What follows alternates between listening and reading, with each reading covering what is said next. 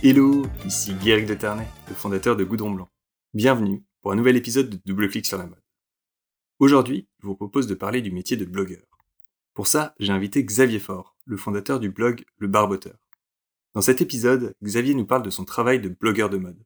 Il nous explique comment il crée du contenu de qualité et collabore avec des marques, en plus d'avoir un travail à plein temps. Pour Xavier, la mode est une passion, et depuis quasiment 10 ans, il a réussi à en faire une activité professionnelle qui lui permet de générer un revenu en parallèle de son boulot. C'est l'aspiration de beaucoup de créateurs de contenu sur Instagram et TikTok, et j'ai trouvé ça très intéressant d'avoir le témoignage détaillé de Xavier sur comment il a réussi à faire ça. Je vous souhaite une bonne écoute. C'est parti. Xavier, tu es le fondateur du blog Le Barboteur. Bienvenue dans Double Clic sur la mode. Xavier, pour commencer, est-ce que tu peux nous dire un peu plus pour ceux qui ne connaissent pas Le Barboteur, qu'est-ce que c'est? Merci de, de m'avoir invité aujourd'hui parler du Barboteur. Le Barboteur, c'est un blog de mode que j'ai lancé euh, il y a 12 ans maintenant. J'ai lancé le Barboteur euh, parce que je suis passionné de, de, mode déjà avant tout et aussi de digital. Et donc j'ai voulu réunir ces, deux passions et, euh, parler de, de, mode masculine, parler de bonnes adresses, parler de, bons plans, mes coups de cœur. Et donc voilà, voilà et comment est, né le, blog Le Barboteur. Au cours des 12 dernières années, il y a énormément de blogs qui ont été créés sur la mode masculine. Il y en a peu qui ont vraiment survécu et qui ont eu autant euh, d'impact que le barboteur. Je veux savoir comment est-ce que tu te différencies? Quand j'ai décidé de le lancer, j'étais pas dans, j'avais pas comme pour objectif de d'en vivre ni euh, je m'imaginais pas du tout euh, durer autant de temps. Mais j'étais hyper motivé. J'avais envie de, de ne pas lâcher. Donc euh, je me suis investi énormément jour et nuit sur les, les premières années. Et puis euh, les premières collaborations qui sont arrivées ça m'a donné de la beaucoup de motivation. Et donc euh, à force de, de, travail à force de j'ai mon blog est devenu euh, plus professionnel aussi par rapport aux, premières années par rapport au lancement. Et donc tout ça a fait que petit à petit je me suis euh, fait ma place on va dire parmi euh, les autres blogs. Alors il y a 12 ans en arrière on n'était peut-être pas aussi nombreux qu'aujourd'hui. Donc c'était un peu plus facile on va dire pour euh, pour venir faire sa place, mais ça a demandé euh, beaucoup de, de, travail et beaucoup d'investissement aussi. À quel moment est-ce que tu t'es senti suffisamment confiant pour te mettre à plein temps sur le blog? Rigolo cette question parce qu'effectivement il y a eu un élément euh, déclencheur qui a fait que c'est ça, a, ça a été mon passage à 7 à 8, quatre ans euh, après avoir lancé le barboteur. J'ai été contacté par euh, par l'équipe de 7 à 8 pour pour faire un reportage justement sur le métier de blogueur, influenceur. Et à ce moment-là, j'ai compris que ce que j'avais mis en place, tout le travail que j'avais effectué euh, ces premières années, commençait par payer. C'était pas un aboutissement, mais quelque part j'étais assez fier d'être un peu reconnu par, par en plus ce type d'émission qui euh, traite de, de, sujets sérieux et, et un peu plus euh, légers. La mode, ça reste quand même un sujet léger, hein. mais euh, voilà, j'étais content de, de, pouvoir passer dans cette émission et de pouvoir raconter et expliquer comment je travaillais. Donc tu parles de ton travail. Quel est le travail d'un blogueur, d'un influenceur?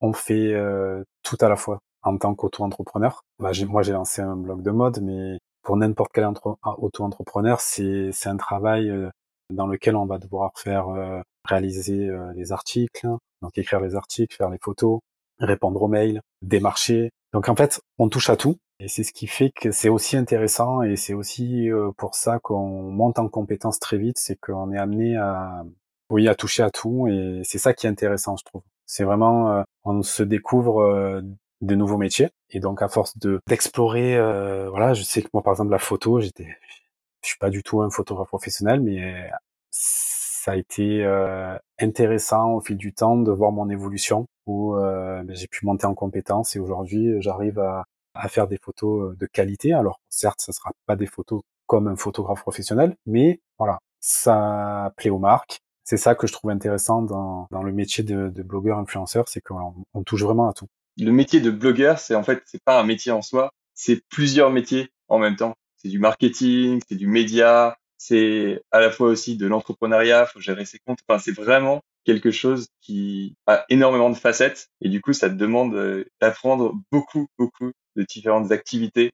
Ça demande ouais, d'apprendre beaucoup, ça demande beaucoup de rigueur aussi on peut pas se permettre de, de dire bon ben voilà, euh, j'ai pas envie cette semaine, euh, tant pis. Voilà, ça, c'est, c'est notre travail. Euh, on n'a pas de patron, on est notre propre patron. On, voilà, on doit être réactif, on doit aller vite aussi dans ce métier parce que ben, Comme je te disais au, tout début, il y a quelques années, on n'était pas beaucoup. Aujourd'hui, pléthore de, de blogueurs, donc et surtout sur sur le secteur de la mode. Donc voilà, aujourd'hui, si si on n'est pas réactif, si on si on répond pas avec des dispositifs publicitaires qui soient en phase avec ce qu'attend le client, c'est vrai que les marques, c'est voilà, c'est aussi ça la difficulté, c'est qu'il faut en permanence, je dirais être pas à la pointe, mais mais si tu veux être en permanence à jour sur voilà sur les, les nouveautés, sur pour pour pas être en décalage, parce que derrière on sait que il y a énormément d'autres blogueurs qui, qui font, qui sont force de proposition, qui proposent de belles choses, qui créent sans arrêt aussi. C'est ça aussi le métier d'auto-entrepreneur, c'est de créer et de pas se reposer sur, euh, sur ses acquis. La différence entre l'influenceur qui vient poster des photos de temps en temps et le fait de devenir professionnel. Et vraiment de te dire, j'ai des deadlines, je dois continuer, je peux pas le faire selon mes humeurs, je dois avancer, m'imposer ces deadlines.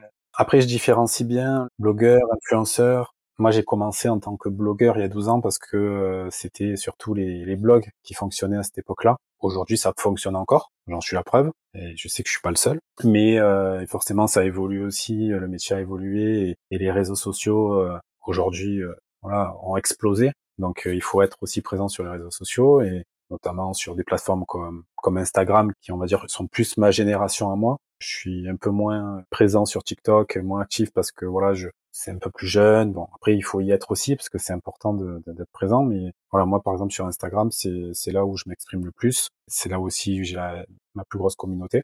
Et donc, euh, voilà, ça, ça demande de d'évoluer sans cesse. Comment est-ce que tu tiens au courant justement de ces dernières tendances?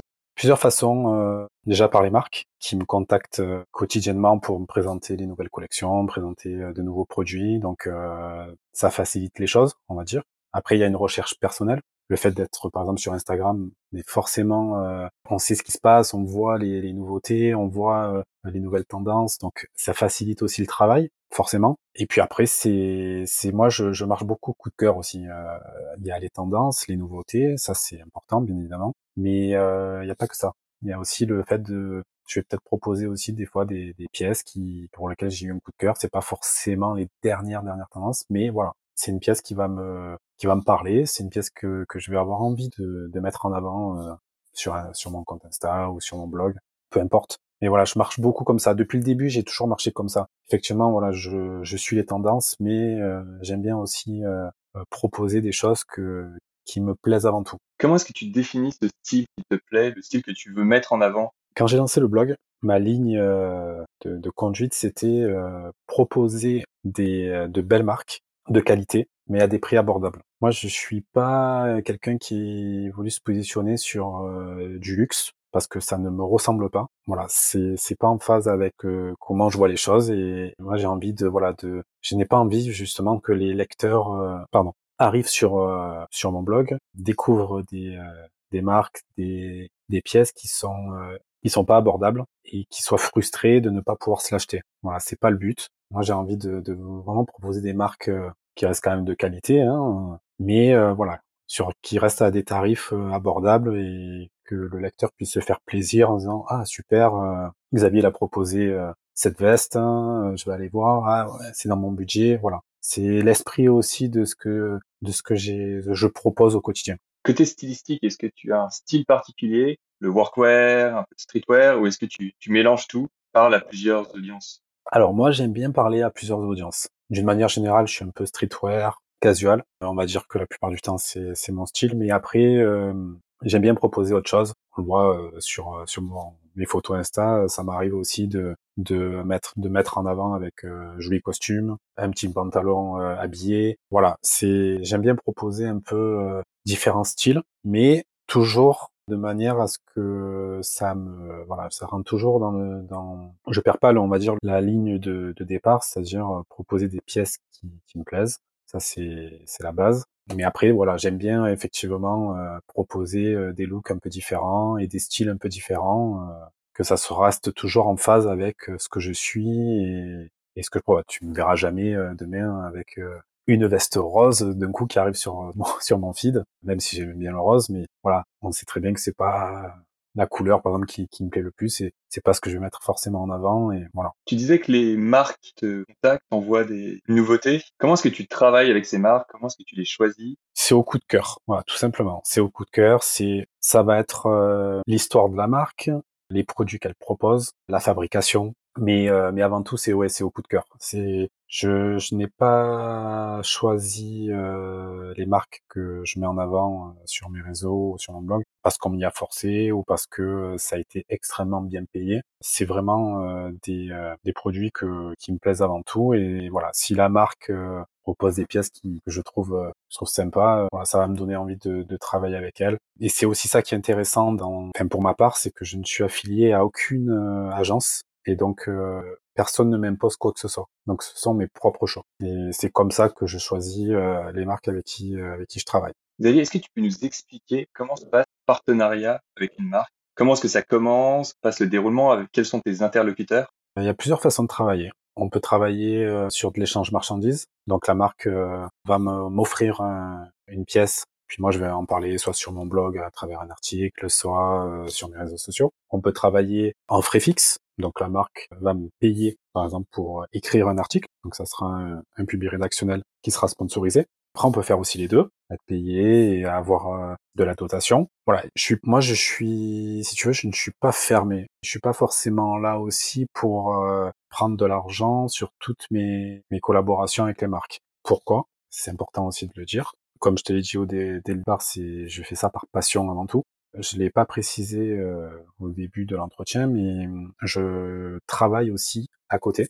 Donc voilà, c'est le barboteur, c'est devenu euh, c'est devenu un travail euh, presque à plein temps, mais mais je fais ça par passion avant tout. Combien de temps est-ce que ça te prend de travailler sur le barboteur par rapport à avoir un boulot en parallèle? Ça me prend plusieurs heures par jour. Après, j'ai la chance de pouvoir m'organiser entre mon job à côté et le blog. Donc euh, ça peut être euh, plusieurs heures par jour.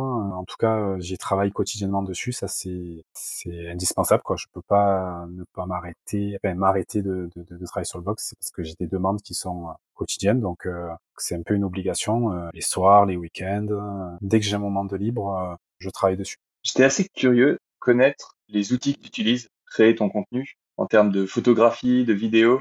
Pour le blog, j'utilise WordPress. J'ai toujours utilisé WordPress. Je travaille avec une agence qui est basée à Marseille, qui s'occupe aussi de tout le développement et de la maintenance de, mon blog. Ça, c'est la première chose. Pour tout ce qui est photo, editing, tout ça, j'utilise euh, Lightroom pour retoucher mes photos au niveau des filtres. Euh, c'est, c'est le logiciel que j'utilise. Créer des visuels, j'utilise Canva, beaucoup Canva. Très intéressant aussi pour pour tout ce qui est les visuels sur les réseaux sociaux aussi. Un petit peu de Photoshop, mais, mais très léger. Voilà, c'est les outils que j'utilise le plus. Et après, forcément, mon, mon smartphone où j'ai toutes mes applications dessus, c'est vraiment mon outil de travail pour faire mes photos. La plupart de mes photos sont réalisées à l'iPhone. Après, j'ai aussi un réflexe à côté pour d'autres styles de photos, mais, mais 80% des photos sont réalisées avec l'iPhone. Voilà pour pour les outils dire que j'utilise quotidiennement. Et quel iPhone tu utilises? Quelle euh, version? Version Pro Max. Là, celui que j'ai actuellement, c'est le 13, avec un trépied, toujours. Sous, très souvent, j'utilise aussi euh, une télécommande pour euh, faire mes propres photos. J'ai pas, on va dire, la possibilité d'avoir tout le temps quelqu'un avec moi pour pour réaliser des photos. Donc, un trépied, une télécommande, le téléphone, ça ça me permet d'être autonome et de pouvoir faire euh, mes photos. J'ai pris l'habitude aussi, donc euh, maintenant c'est assez facile pour moi de, de faire des photos de qualité euh, en étant tout seul. Est-ce que tu as une pose favorite? Ouais, si on regarde sur mon, mon compte Instagram, on verra que je fais, voilà, je suis, je suis pas tout le temps sur la même pose, mais non, j'ai pas vraiment de, de pose favorite. Comment est-ce que tu réfléchis au fait de te faire prendre en photo? Est-ce que tu prends plusieurs photos avec des angles différents? Est-ce que tu sais plus ou moins déjà ce que tu veux? En juste une ou deux photos et tu arrives au résultat parfait. Généralement, je, je fais une séance de photos qui dure, euh, peut durer euh, de 15 minutes à, à une demi-heure. Si tant que j'ai pas la, la photo qui, qui me convient, on va dire. C'est plus, c'est, pas forcément euh, par rapport à, à, la tête que je vais faire ou euh, si euh, je souris ou pas. C'est plus de mettre en avant le produit qui m'intéresse, de manière à ce qu'on puisse le, bien le voir, bien voir les détails, c'est aussi ça qui, c'est pour ça que je fais, je fais beaucoup de carousel aussi dans mes photos. C'est parce que je prends euh, différents points de vue du, produit que je vais mettre en avant. Est-ce que tu fais une sorte de storyboard ou est-ce que tu as une histoire en tête que tu peux raconter quand tu as le produit en main? Dis, tiens, c'est ça que je veux dire par rapport à ce produit, c'est ce message que Pour le blog, oui. Quand j'écris mes articles. Après, pour Instagram, pas forcément. Voilà, je réalise des photos, je les publie. J'essaie de, de faire un petit wording sympa voilà, de donner un peu des informations sur sur la pièce. Parce que bon, voilà, sur Instagram par exemple, c'est de la photo, mais euh, mais dans le texte, j'essaye de donner euh, quelques caractéristiques sur le produit. Bon, après, euh, je reçois des des DM pour pour ceux qui ont ont besoin d'avoir plus d'informations ou, ou, des messages, mais voilà, c'est ça se passe comme ça. Tu le disais, le fait d'être blogueur, Instagrammeur, c'est un travail très complexe, très complet. Il faut aussi se tenir au courant de toutes les dernières évolutions sur les réseaux sociaux. Comment est-ce que tu as vécu cette arrivée de Reels et de la vidéo sur Instagram? Ça demande de, de, se réinventer, ça demande de, de, se former aussi parce que forcément, euh, il suffit de voir ce qui se passe sur les reels euh, Instagram. Euh, beaucoup de création, euh, beaucoup d'imagination aussi. Donc euh, voilà, ça demande de, ça demande un peu plus de travail forcément qu'une photo. Je sais que je suis en, en pleine transition euh, pour ma part parce que voilà la vidéo ça demande du temps, ça demande ça demande voilà d'être un peu plus euh, précis et, et rigoureux euh, sur sur le montage, sur euh, sur les prises de vue, voilà. Donc c'est c'est encore un nouveau métier que j'essaye de de m'approprier j'essaye de proposer de nouvelles choses. Voilà, bon, on travaille, on lâche pas. Je trouve que ça crée le sentiment d'une course effrénée, le fait d'avoir Reels maintenant et de la vidéo. Comme tu dis, ça demande énormément de temps pour créer ce contenu, beaucoup plus que des photos. Résultat, on voit tous ces contenus qui arrivent constamment. On veut créer le sien. On a besoin d'investir énormément d'heures de travail dans une semaine pour arriver à une vidéo de quelques secondes. C'est pas quelque chose qui peut se faire en 15, 20, 30 minutes de shooting. Il faut euh, faire le shooting, mais avant, il faut réfléchir à la façon dont on va le faire pour pouvoir euh, maximiser le temps qu'on va passer et ne pas avoir édité énormément derrière. Mon dernier reel par exemple où je m'amuse à c'est très à la mode hein, euh, sur sur Insta changer de pièce euh, et d'enchaîner comme ça plusieurs looks oui effectivement ça demande du travail ça demande de, une réflexion ça demande de c'est ouais c'est beaucoup de travail. Ça se fait pas en 10 minutes si on veut faire quelque chose de, de qualité évidemment. Après pour répondre à ta question je oui tout va vite tout se développe je me mets pas de pression non plus. Voilà. Je suis pas quelqu'un qui euh, qui je suis pas à la course si tu veux euh, de d'avoir euh, des millions de d'abonnés euh. je fais vraiment ça avant tout par passion comme j'ai dit. Après je suis content que que les gens me suivent. Forcément c'est comme si ton travail était validé par par plein de monde. Donc forcément ça fait toujours plaisir. Mais voilà je mets pas de pression. Si je sors pas de reel pendant deux semaines c'est pas très grave. Comment est-ce que tu mesures la performance du contenu tu t'assures que euh, tu fais quelque chose qui est lu, liké? Est-ce que tu as des métriques particulières? Oui, je traque, euh, je traque pas mal mes, euh, mes liens, par exemple, sur le blog pour, pour savoir si ça a cliqué. Après, j'ai mes, j'ai mes statistiques qui sont fournies aussi par, par WordPress pour avoir le nombre de vues. j'ai un Google Analytics aussi qui me permet de, de voir le nombre de visiteurs uniques, ces choses-là, quoi. Instagram, c'est assez bien aussi fourni en termes de statistiques où, où on a des stats sur euh, les tranches d'âge, sur euh, démographique. Enfin, voilà. Je, je suis pas pour tout te dire et pour être tout transparent avec toi, je, je suis pas euh, euh, sur euh, comment dire, euh, pas quelqu'un qui analyse les stats euh, précisément, à me dire ok, je regarde un petit peu, mais mais globalement, voilà, ce qui m'intéresse, c'est vraiment de d'axer mon travail sur sur le, la qualité du contenu. Voilà. Après, les marques jugent par elles-mêmes. La plupart du temps, elles ont des liens euh, traqués et elles, euh, voilà, elles suivent les stats. Donc après, euh, elles sont contentes, on retravaille ensemble. et puis si c'est pas le cas, eh voilà, on se, on, se quitte bons amis. Mais, mais la plupart du temps, les marques sont contentes parce que parce que voilà, le, le job est fait et que que derrière, la plupart du temps, ce que je pousse à ma communauté, c'est c'est ce qu'ils attendent aussi. Donc il n'y a pas vraiment de déception. Voilà. Mais pour répondre à ta question sur les stats, je ne suis pas, je suis pas là à tout euh, en permanence. Quoi. Du coup, comment est-ce que tu réfléchis à ta stratégie éditoriale? J'ai pas vraiment de stratégie. Ça peut être étonnant de dire ça, mais je fais un peu comme, euh, c'est un peu comme, c'est un peu comment te dire, Voilà, je vais me lever le matin et je vais me dire bon ben voilà, aujourd'hui j'ai envie d'écrire sur ça. Et ça se passe comme ça la plupart du temps. Et j'ai envie que ça soit comme ça. J'ai pas envie que tout soit cadré, j'ai pas envie que tout soit soit réfléchi à l'avance. Alors bien évidemment, j'ai des plannings à tenir quand j'ai des des collaborations avec des marques, mais euh, voilà, ça va être un peu au gré de, mon humeur, si tu veux. Et donc voilà, je vais me dire, ben voilà, aujourd'hui j'ai envie d'écrire sur les, costumes de mariage. Je te parle de ça parce que c'est c'est sur euh, c'est sur ça que que j'ai travaillé hier par exemple. C'était pas prévu, donc euh, c'est ça qui me plaît aussi, c'est de me laisser la liberté de faire ce que j'ai envie. C'est peut-être aussi pour ça que ça a marché. C'est c'est que j'ai toujours fait, j'ai toujours procédé comme ça euh, sur le blog, c'est que je, je l'ai fait euh, voilà au, au feeling. Mais tu travailles vraiment avec de l'intuition, t'as pas de mood board ou d'autres éléments pour t'inspirer. Aucun, aucun. C'est vraiment, euh, c'est vraiment, euh, voilà, je te dis, bon, après, le fait d'être euh, énormément sollicité par les marques et les agences, forcément, tu as un planning qui se remplit. Et donc, le fait de ne pas être à 100% sur le barboteur, forcément, mon temps, il est très vite rempli. Mon planning est très vite rempli. Donc, ça laisse peu de place, si tu veux, à stratégie à mettre en place ou quoi que ce soit. Globalement, j'en ai une, et c'est surtout respecter ma ligne éditoriale. Et c'est ce que je t'ai dit tout à l'heure aussi sur le fait de travailler avec des marques que je valide moi, parce que euh, c'est des marques qui, avec lesquelles je, je me retrouve, euh, les pièces me plaisent. Voilà, la stratégie, on va dire, s'arrête à, à, ce niveau-là. Après, derrière, c'est un peu tout au feeling, quoi. C'est très bien que ça se passe comme ça. Ça reflète aussi un peu ma, ma, ma personnalité. Voilà. Tu devais recommencer de zéro, commencer à être créateur de contenu, comment est-ce que tu ferais? Il y a beaucoup de choses qui ont changé. Euh, je commencerai déjà par euh, peut-être que je, ne, je, je, commencerai par les réseaux euh, directement. J'aurais peut-être pas forcément de blog. Ta question, elle est très intéressante, mais c'est compliqué d'y répondre. Je pense que je, ouais, voilà, c'est ça. Je commencerai par les réseaux. Je changerai pas ma manière de fonctionner. En tout cas, ça sera toujours au feeling. Tu aurais une plateforme particulière sur laquelle tu, tu commencerais? Je commencerai peut-être sur euh, peut-être sur TikTok parce que le réseau qui le réseau social qui, qui cartonne, Instagram cartonne aussi euh, encore, hein, mais forcément je j'irai pas sur Facebook. Hein.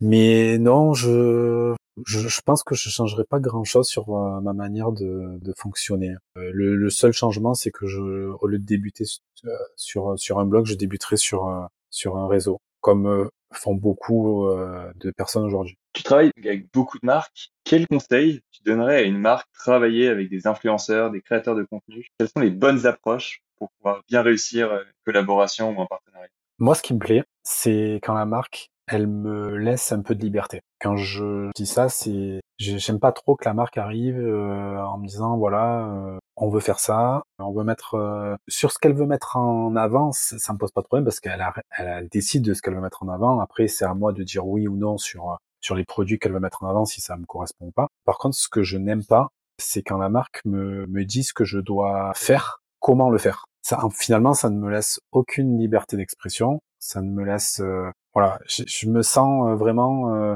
un peu pris au piège euh, à me contrôler dans, dans, le dispositif que je dois mettre en place. Ça, ça j'aime pas trop. Voilà, quand le brief est trop est trop précis et que ça ne me laisse pas de liberté dans, dans ce que je dois créer, généralement, je n'y vais pas. Quand tu travailles avec une marque, est-ce que tu travailles surtout avec des marques et leur département marketing, ou est-ce que tu travailles plutôt avec des agences qui les représentent? Je travaille avec un peu de tout. J'ai des marques en direct, après, j'ai beaucoup d'agences avec qui je travaille. Au fil des années, euh, les agences, euh, on a une relation de confiance aujourd'hui, où euh, pour certaines, euh, je travaille avec elles depuis le début. Le fait de d'avoir été sérieux, je pense, euh, c'est pour ça que je te parlais aussi de, de rigueur et de et de professionnalisme, c'est que on peut penser que le métier de blogueur influenceur, voilà, oui, c'est cool, on se prend en photo avec des vêtements, on écrit des articles. Derrière, il y a, y a énormément de travail, comme on a pu en parler juste avant. Voilà, je pense que, que ces agents, euh, moi j'aime beaucoup travailler avec les agences aujourd'hui, euh, en tout cas les agences avec lesquelles je travaille, euh, parce qu'il y a une relation de confiance et on sait comment on travaille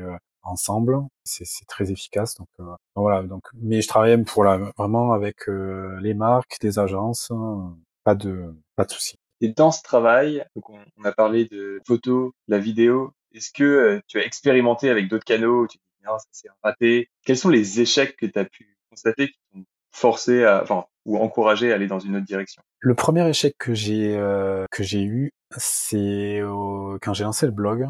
Au tout début, euh, que je commençais à écrire euh, mes premiers articles, j'avais ma, ma vision des choses, mais j'étais très vite rattrapé par par une réalité, c'est que oui, j'aimais la mode, je j'étais pas positionné encore comme quelqu'un qui apportait euh, une valeur ajoutée. Donc euh, j'avais tendance à écrire des articles qui, qui étaient, euh, si tu veux, un peu pas très engageants, qui étaient un peu plats. Qui, je me rappelle d'un article que j'avais écrit pour au sujet de jeans, je citais des marques de jeans à connaître. Je citais des marques qui étaient qui étaient connues de tous. Et les lecteurs qui, qui me suivaient voilà, m'avait envoyé des messages en me disant mais en fait euh, ton article est très sympa mais mais on apprend rien. On apprend. Toutes ces marques là on les connaît nous justement si on te suit c'est qu'on a envie de savoir euh, euh, de découvrir de, de, nouvelles marques qu'on connaît pas. Et c'est vrai que ça m'a fait du bien parce que je me sers aussi de justement de, des critiques. J'ai pas peur de, de, recevoir des critiques, au contraire. Ça m'a permis d'avancer, de justement de, de me repositionner sans perdre mes valeurs, sans perdre mon identité ni ma ligne directrice, mais voilà, de mieux comprendre aussi ce qu'on attendait de moi. Donc ouais, je les échecs c'est c'est intéressant. Justement, il en faut pour pour progresser, pour apprendre et ça permet d'avancer sais que le barboteur été une grande inspiration pour le blog de Goudron Blanc et qui était probablement l'un des plus gros échecs de, Goudron Blanc, qui était les débuts du blog quand je l'ai lancé. J'étais très centré sur l'aventure Goudron Blanc, je parlais de la marque et en fait j'avais pas vraiment compris qu'il fallait s'adresser à une audience et surtout écrire pour son audience. C'était très centré sur ce qu'on faisait et c'est en lisant le barboteur mais aussi Bungle que j'ai vraiment été inspiré et compris qu'il fallait en fait donner des idées, inspirer les lecteurs et vraiment écrire pour eux. Ouais, complètement. Je te rejoins. Moi aussi, j'ai te parler de cet échec, euh, cet échec-là, mais, euh, mais effectivement, j'ai appris aussi en, en regardant, euh, par exemple, euh, Benoît et Geoffrey euh, quand j'ai lancé le, donc Benoît et Geoffrey de, de, de, chez Gueule, quand j'ai lancé le blog à l'époque. été les premiers à, à venir m'encourager et me donner des conseils pour justement me lancer dans cette aventure et pouvoir progresser. Donc ça a été utile aussi de d'écouter parce que eux, ça faisait un petit moment qu'ils étaient là. Euh, et puis bon, on connaît euh, on connaît aujourd'hui leur évolution. Hein, ils ont créé euh, leur propre marque. Enfin, voilà, c'est devenu devenu vraiment une, belle entreprise, plus de, de leur blog. Mais mais oui, c'est vrai que c'est c'est faut pas oublier qu'on s'adresse aux lecteurs. Il faut pas oublier qu'ils sont en attente aussi de voilà, ils ont s'ils nous suivent, c'est pour apprendre des choses, découvrir de nouvelles de nouveaux produits, de nouvelles marques. Et, et ça, j'ai, ça m'a permis de, de vite l'intégrer et, et, de, et de comprendre où il faut aller aller. Même pour moi, ça a été super enrichissant. Qui t'inspire aujourd'hui? Tout le monde, tout le monde. Je, j'essaye de justement d'observer, de regarder tout ce qui se passe, que ce soit sur Internet, que ce soit dans la rue, que ce soit euh, mes amis, ma famille. Je, je voilà, je suis, je suis pas, je suis pas du tout euh, fermé. Euh, au contraire, j'essaye d'observer un maximum pour euh, voilà essayer de, de, capter des choses que, qui pourraient être intéressantes et pouvoir relayer après auprès de ma communauté. Donc non, j'ai pas j'ai pas quelqu'un, des personnes en particulier qui m'inspirent, mais voilà, je suis observateur et j'essaye de, de capter des choses qui que je pourrais partager après auprès de, de mes lecteurs. Là, on est au deuxième trimestre de 2023. Il y a un sujet dont énormément de personnes parlent sur les réseaux, c'est ChatGPT. Ouais. Qu'est-ce que t'en penses? Je trouve ça euh, formidable parce que je suis un grand fan de euh, nouvelles technologies et tout ce qui est intelligence artificielle. Je trouve ça euh, extraordinaire de pouvoir développer ce genre d'outils. Après, ça reste, ça reste un outil, ça reste de l'intelligence artificielle. C'est pas humain, ça manque de, ça manque de vie, ça manque d'authenticité, ça manque de. Je trouve ces outils intéressants parce que ça permet de, on va dire, de peut-être améliorer son travail. Euh, ça, ça, je le vois en complément. Demain, utiliser euh, ChatGPT pour euh, pour écrire des articles, euh, je trouve que ça n'a pas forcément d'utilité ni par rapport au lecteur, ça serait leur mentir aussi. Il y a plus cette authenticité. Après, par contre, sans s'en servir pour pour s'aider, pour pour essayer de trouver des, des idées, ou ça, je trouve ça intéressant pour le coup. Voilà, voilà ce que j'en pense par rapport à on est encore au début. Je trouve que de mon côté, tu utilises pas mal pour euh, avoir des idées ou avoir un, partenaire pour réfléchir euh, à, ces nouvelles idées. Par exemple, les titres de blog, ça m'aide souvent à sortir de, de mon esprit et de, des limites que je peux avoir ou des préconceptions que je peux avoir. Et ChatGPT me donne de nouvelles idées, de nouveaux mots à utiliser que j'aurais pas nécessairement pris en compte, qui m'aident énormément à améliorer le travail. Mais c'est vrai que, comme tu dis, ça ne te donne pas un résultat parfait, pas du tout un résultat que tu as envie d'utiliser juste comme ça, mais ça peut aider euh, à améliorer son contenu, à améliorer son style, son écriture, à corriger euh, certaines fautes ou à donner plus de fluidité à ce qu'on peut écrire. Oui, complètement. C'est exactement, c'est exactement ça. C'est dans ce sens-là que qu'il faut l'utiliser, je pense. Euh, tu vois, je, je, discutais avec un, ami à moi qui est développeur, qui s'en sert euh, pour euh, pour justement créer du code, et lui s'en servait pour pour améliorer son code. C'était pas pour lui cracher du code et ok, je copie, je colle et c'est bon. Mais c'était pour améliorer, améliorer son code et il servait de ChatGPT pour justement corriger des lignes de code qui pourraient être améliorées. dans, ce sens-là, je trouve que c'est intéressant. Et peut-être la, la, plus grosse astuce que je pourrais donner là-dessus, c'est de ne pas demander à ChatGPT de donner une meilleure version, mais en fait de donner des explications sur comment améliorer. Et c'est là qu'on arrive à avoir de très très bonnes idées. Yes, yes, je note. J'avais une dernière question pour toi, Xavier. Quel a été ton plus gros succès au cours de ces 12 années de blogueur? Ma première collaboration, la première fois qu'une marque m'a contacté pour me proposer une collaboration, je pense que ça m'a marqué, je m'en souviens encore, je me, je me souviens où, où j'étais, avec qui j'étais. Et c'était il y a 12 ans en arrière, donc euh, voilà, pour te dire que ça m'a ça m'a énormément marqué. Donc ça, j'en étais très fier parce que parce que même si c'était pas une grande marque et je suis pas certain que cette marque euh, existe encore aujourd'hui puisque c'était un petit auto-entrepreneur qui qui se lançait, qui avait créé sa marque de polo. Mais j'étais tellement euh, content euh, d'être contacté que que c'est vrai que ça ça m'a rendu fier. Il y a cette enfin, il y a ce, ce, ce moment-là et je pense que mon passage à 7 à 8 aussi, euh, je m'attendais pas du tout à être contacté euh, par cette émission et, et me retrouver euh, dans un sujet euh, qui a duré 10 minutes, un quart d'heure, dans lequel j'ai pu m'exprimer sur mon travail. D'ailleurs, on peut retrouver la vidéo sur, sur, sur mon blog. Je trouve que voilà, c'était un moment pour moi qui, qui m'a marqué parce que c'était pas une consécration, hein, comme je disais, mais voilà, je me suis senti un peu reconnu dans ce que je faisais et, et ça, ça a été, ça a été un moment fort. En tout cas, Xavier, merci beaucoup de nous avoir parlé de tout ton travail avec le barboteur et de comment est-ce que tu fais tout ça. C'est vraiment génial. J'encourage tous les auditeurs à aller sur ton blog et sur ton compte Insta pour retrouver dans les notes du podcast. Merci Guéric, c'était super, super échange. En tout cas, j'espère que cet épisode vous a plu. Sachez que de nouveaux épisodes arrivent bientôt et je suis vraiment impatient de les partager avec vous. Donc pour ne rien rater, abonnez-vous à Double Clic sur la mode. Et n'hésitez pas à laisser un avis pour nous dire ce que vous pensez des sujets que j'aborde avec les invités. J'aimerais également vous parler un peu plus de Goudron Blanc. Depuis près de 10 ans, Goudron Blanc s'efforce de répondre aux attentes des hommes en quête de vêtements de qualité. À l'époque, je m'étais rendu compte qu'il n'était pas facile de trouver un bon t-shirt. Et c'est cette idée du t-shirt idéal qui m'a poussé à lancer Goudron Blanc. Je voulais créer un t-shirt bien coupé, avec un tissu épais, ultra doux et des couleurs faciles à porter. Honnêtement, je suis vraiment fier du résultat. Mais assez parlé. Le mieux, c'est que vous alliez faire un tour sur notre boutique en ligne pour découvrir tout ça par vous-même. Rendez-vous sur Goudron Blanc ou cherchez Goudron Blanc sur Google.